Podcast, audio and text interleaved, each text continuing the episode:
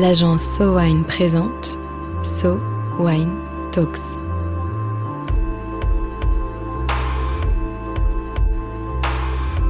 La première série de podcasts analysant les tendances marketing et communication dans l'univers du vin et des spiritueux.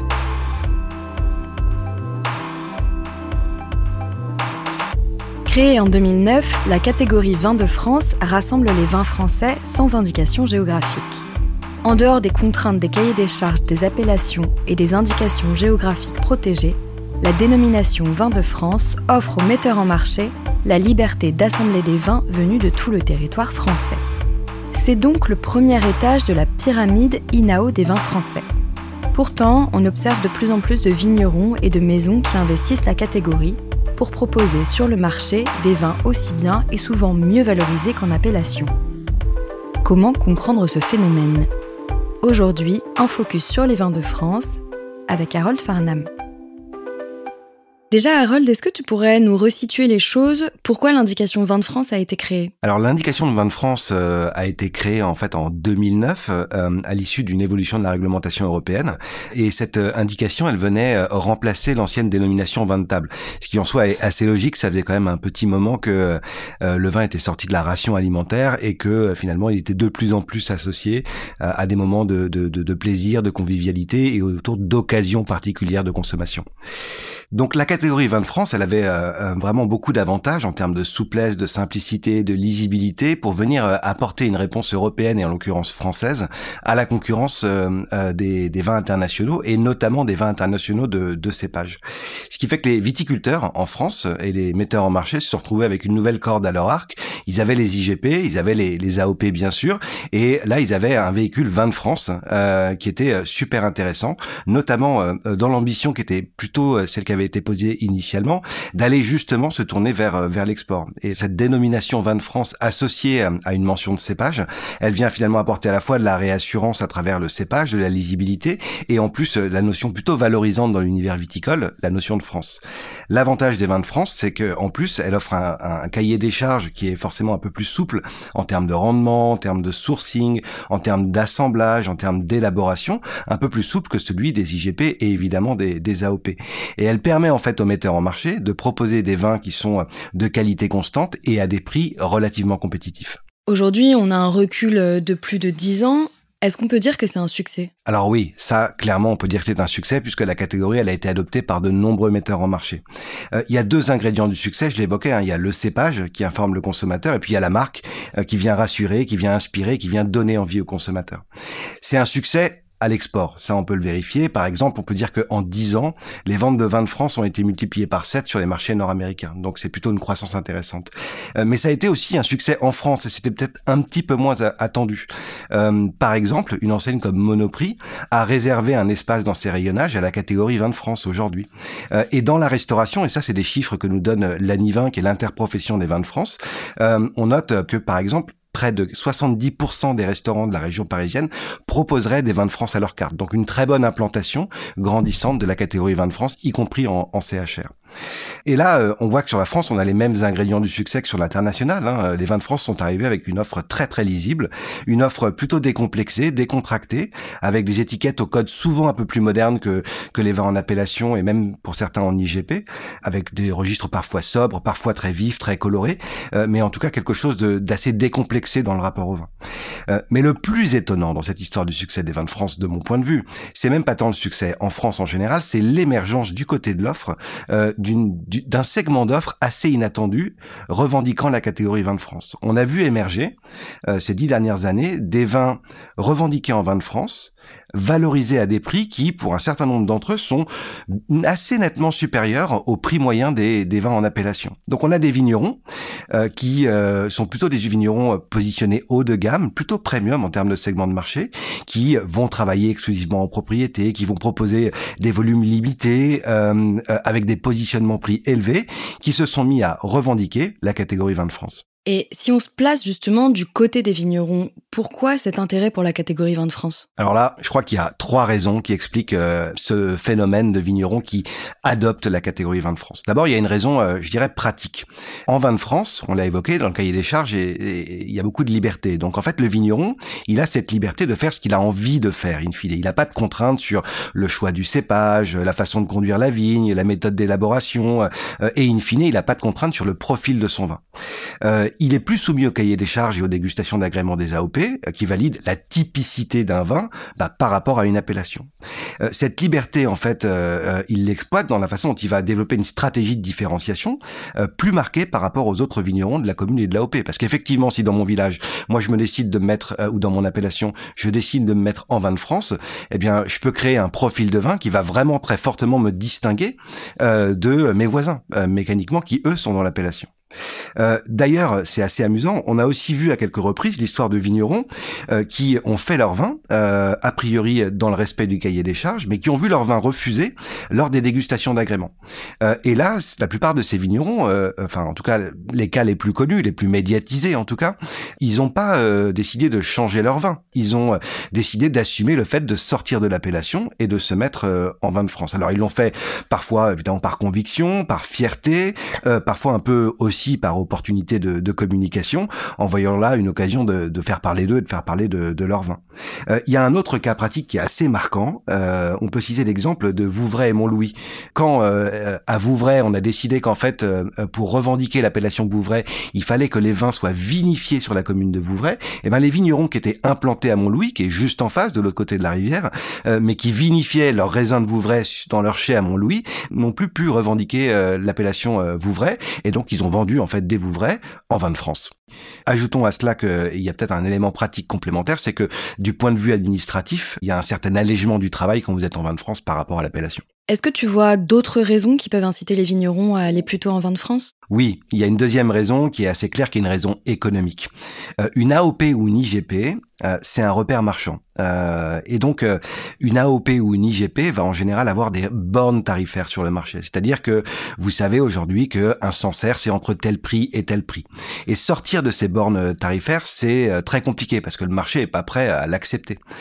ou en tout cas, il faut avoir une réputation personnelle très très forte pour réussir à sortir des bornes tarifaires d'une IGP ou d'une ou d'une appellation. C'est très compliqué de d'en sortir.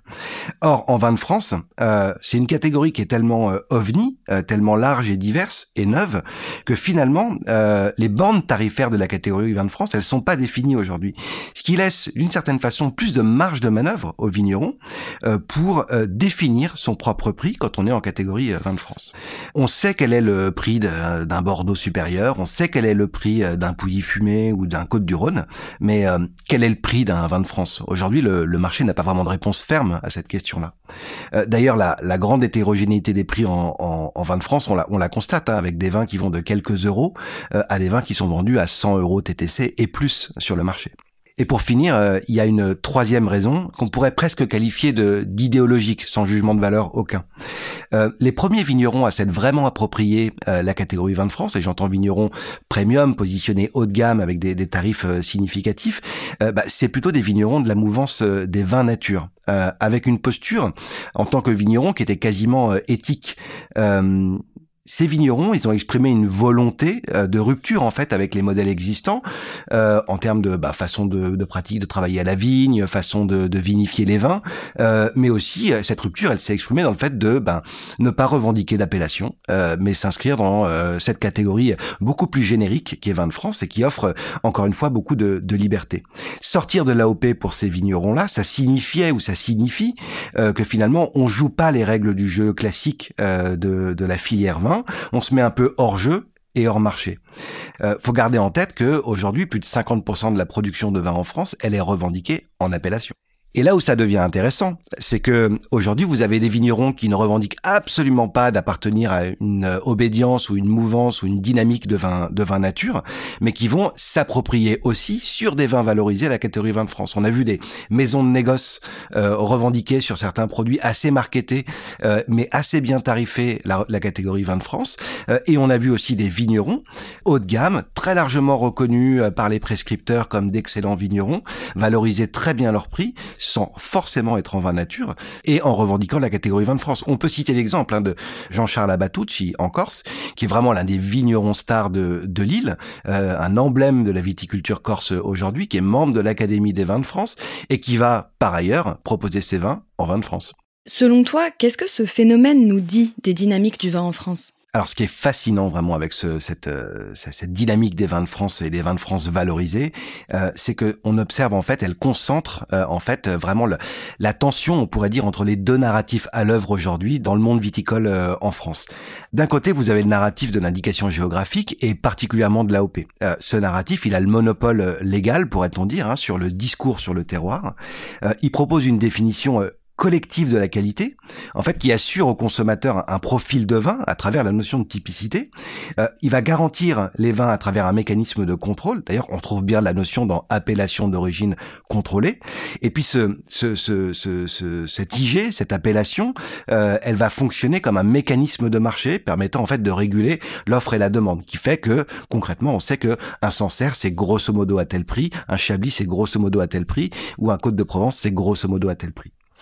Euh, et de l'autre, un peu en, contradiction ou en tout cas de façon parallèle, vous avez euh, un autre narratif qui est celui euh, qui est notamment porté par les vignerons qui font des vins de France valorisés, qui lui va reposer sur une définition non plus collective mais individuelle de la qualité, qui va renvoyer indirectement l'AOP à une forme de standardisation des vins, qui va exprimer une posture de liberté, de création et de renouveau. Ce narratif, euh, il va aussi faire reposer la création de valeur non plus sur la marque collective qu'est l'appellation ou l'indication géographique protégée, mais sur les marques individuelles des vignerons et des maisons. Et cette posture, en vérité, qui est plus individualiste, qui est un peu rebelle, qui va valoriser euh, la valeur cardinale dans notre société qu'est la liberté individuelle, elle parle évidemment beaucoup à tout un segment de consommateurs qui ont plus de facilité à se projeter dans la figure et l'histoire d'une vigneronne ou d'un vigneron que dans une catégorie AOP devenue pour certains consommateurs un peu abstraite ou perçue comme peut-être un peu plus institutionnelle. Et donc, pour toi, les vins de France seraient l'avenir des grands vins de demain? Alors, si on considère de façon très pragmatique euh, qu'un grand vin, c'est d'abord et avant tout un vin que le marché reconnaît comme grand, c'est-à-dire d'abord et avant tout un vin pour lequel le marché est prêt à payer cher, force est de constater que parmi les grands vins, aujourd'hui, il y a déjà des vins de France. Euh, d'ailleurs, euh, nous on observe euh, à l'agence, hein, chez Sowine, de plus en plus d'acteurs qui eux-mêmes s'interrogent en fait sur l'opportunité de d'intégrer un vin de France dans leur gamme, que ce soit en entrée de gamme ou parfois aussi en tête de cuvée. Et ce qu'on peut anticiper ou observer, c'est que il y a de plus en plus de, de, metteurs en marché ou de vignerons qui sont prêts à assumer un modèle hybride dans lequel, ben, finalement, dans leur gamme, on va retrouver un peu d'IGP, un peu d'AOP et un peu de vin de France. Alors, est-ce que pour autant, ça va devenir le nouveau modèle euh, dominant? J'imagine qu'on va avoir des situations variées en fonction des régions et des appellations, avec de plus en plus de ces modèles hybrides qui vont associer, encore une fois, IGP, AOP et vin de France. La question, et la question qui devient particulièrement intéressante, c'est quelle sera la place des AOP dans cette dynamique de l'offre? Bah, alors justement, je te la pose. Selon toi, ce sera quoi la place des AOP dans la pyramide de l'offre des vins en France? Alors je peux pas euh, prédire l'avenir, mais ce qui est sûr, c'est que cette tension-là, elle pose beaucoup de questions euh, euh, pour l'appellation en général. quelle sera demain la capacité des appellations à faire évoluer leur cahier des charges en fonction des évolutions de marché et de la demande, et donc à intégrer ou absorber des offres de vin qui finalement challenge un peu ou redéfinissent les contours de ce qu'est la typicité d'une appellation. Ça, c'est une première question. Une deuxième question, c'est comment on va repositionner fermement l'appellation comme une mention de qualité supérieure et non plus comme une mention de, de, de standard de qualité, de qualité moyenne, je dirais. Euh, et à ce titre, euh, l'articulation entre l'offre de vin AOP et IGP, elle mérite peut-être d'être un peu repensée, puisque encore une fois, l'essentiel des volumes produits en France le sont en AOP.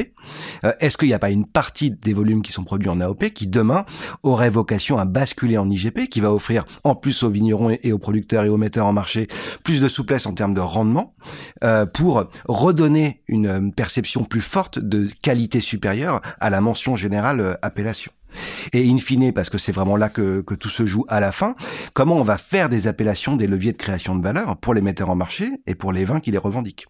Parce que là, c'est vraiment le nerf de la guerre. Euh, D'ailleurs, dans les appellations de prestige, euh, qui vont offrir des valorisations très fortes pour les vins, vous allez très peu trouver de vignerons qui se disent ah bah finalement je la revendique pas l'appellation, je vais me mettre en vin de France, parce que euh, l'intérêt économique est trop important quand vous êtes sur une appellation euh, qui euh, génère énormément de, de, de valorisation. Eh ben vous la revendiquez l'appellation et, vous ne prenez pas de chemin de traverse. par extension, on peut se demander aussi quelle sera la capacité des différentes appellations euh, finalement à retenir des vignerons qui eux sont tentés par un basculement en vin de France. Et ça c'est une question vraiment importante aussi parce que les vignerons qui sortent des appellations euh, pour revendiquer vin de France, c'est en général ceux qui ont le plus de moyens le faire, de moyens au sens de réputation personnelle. Euh, si vous n'êtes pas en situation de valoriser sur votre propre nom, en tout cas pas de valoriser mieux que l'appellation, vous n'allez pas tel, pas trop sortir de, l'appellation. Si en revanche vous avez un nom et vous commencez à avoir une réputation euh, qui fait qu'en fait finalement le marché vous achète un peu plus vous pour votre nom que vous pour votre appellation, vous pouvez prendre la liberté de sortir de l'appellation. Ça vous coûtera pas très cher et peut-être même que ça vous rapportera dans certains cas. Ce qui est dommage dans cette histoire, c'est que l'appellation, elle perd en fait une tête de pont, elle perd un nom, elle perd quelqu'un qui va apporter du prestige euh, et de la réputation à l'appellation et donc à l'ensemble euh, des vignerons qui euh, revendiquent cette appellation. Et selon toi, quels seront les grands challenges des vins de France pour l'avenir? Ben, Je crois qu'une des grandes questions posées par cette tension et cette dynamique-là, c'est la question de la pérennité de la création de valeur. Quand on crée de la valeur individuellement en revendiquant l'appellation vin de France, c'est une superbe réussite, mais en fait on crée de la valeur pour soi-même et que pour soi-même. Euh, et ça, euh, euh, ça pose une certaine base de fragilité dans la mesure où il suffit qu'à un moment donné, il y ait un changement de propriétaire sur un domaine ou sur une marque, et du coup, le marché, il peut ben, décider que ça n'a plus la même valeur et, et, et, les choses se perdent assez vite. Quand vous créez de la valeur euh, dans un cadre collectif comme l'appellation ou, l'IGP, mais a priori plus l'appellation qui a vocation à ça, euh, eh bien vous créez de la valeur non seulement pour votre marque, mais vous créez de la valeur aussi pour la marque collective euh, qu'est l'appellation. Euh, et du coup, euh, ça rejaillit mécaniquement sur l'ensemble des acteurs de l'appellation, ceux d'aujourd'hui, mais aussi sur les générations de vignerons de demain. Euh, donc vous créez de la valeur qui a vocation à être plus pérenne quand même globalement. À titre d'exemple, euh, j'ai envie de me tourner sur deux, deux créations relativement récentes euh, dans la région du Languedoc.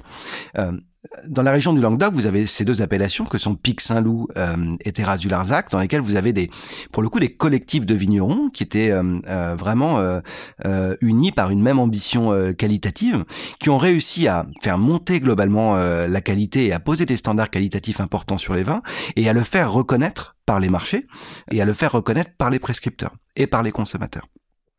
C'est vraiment dans cette direction-là, je crois qu'il faut euh, qu'il faudrait idéalement s'inscrire parce que la valeur que ces gens-là ont créée, elle est pour eux individuellement, mais elle est aussi pour le collectif euh, et euh, pour les générations qui vont suivre. Ça implique euh, évidemment tout ça de refaire de l'appellation une, vraie aventure collective qui s'est parfois peut-être un peu perdue euh, à mesure que l'appellation devenait finalement le standard euh, de, du marché du vin. et c'est vraiment une des raisons pour lesquelles cette dimension d'aventure collective, nous on est à l'agence chez SoWine super attentif quand on travaille avec des collectifs, des IGP, des AOP, à mettre en place vraiment des méthodologies qu'on appelle d'intelligence collective et des mécaniques d'atelier qui permettent d'embarquer un maximum d'opérateurs, un maximum de, vignerons dans l'opération, parce que euh, quand on réfléchit à une identité collective, in fine, on réfléchit à un destin collectif, et c'est aux premiers acteurs concernés de, de prendre en main leur destin collectif.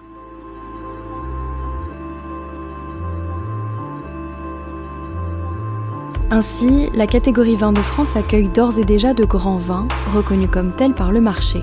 L'avenir verra-t-il alors se développer le modèle hybride évoqué par Harold, avec des vins inscrits en IGP, en AOP et en vin de France. Et quelle place y aura-t-il à l'avenir pour les AOP et les IGP L'essor des vins de France pourrait, en creux, être une invitation à réinventer les aventures collectives que sont les AOP et les IGP françaises. So Wine Talks reviendra dans quelques semaines pour décrypter à nouveau les tendances de consommation des vins et spiritueux. En attendant, si vous avez aimé cet épisode, n'hésitez pas à le partager sur vos réseaux et à lui donner des étoiles sur vos applications de podcast préférées. Un épisode écrit et produit par l'agence SoWine.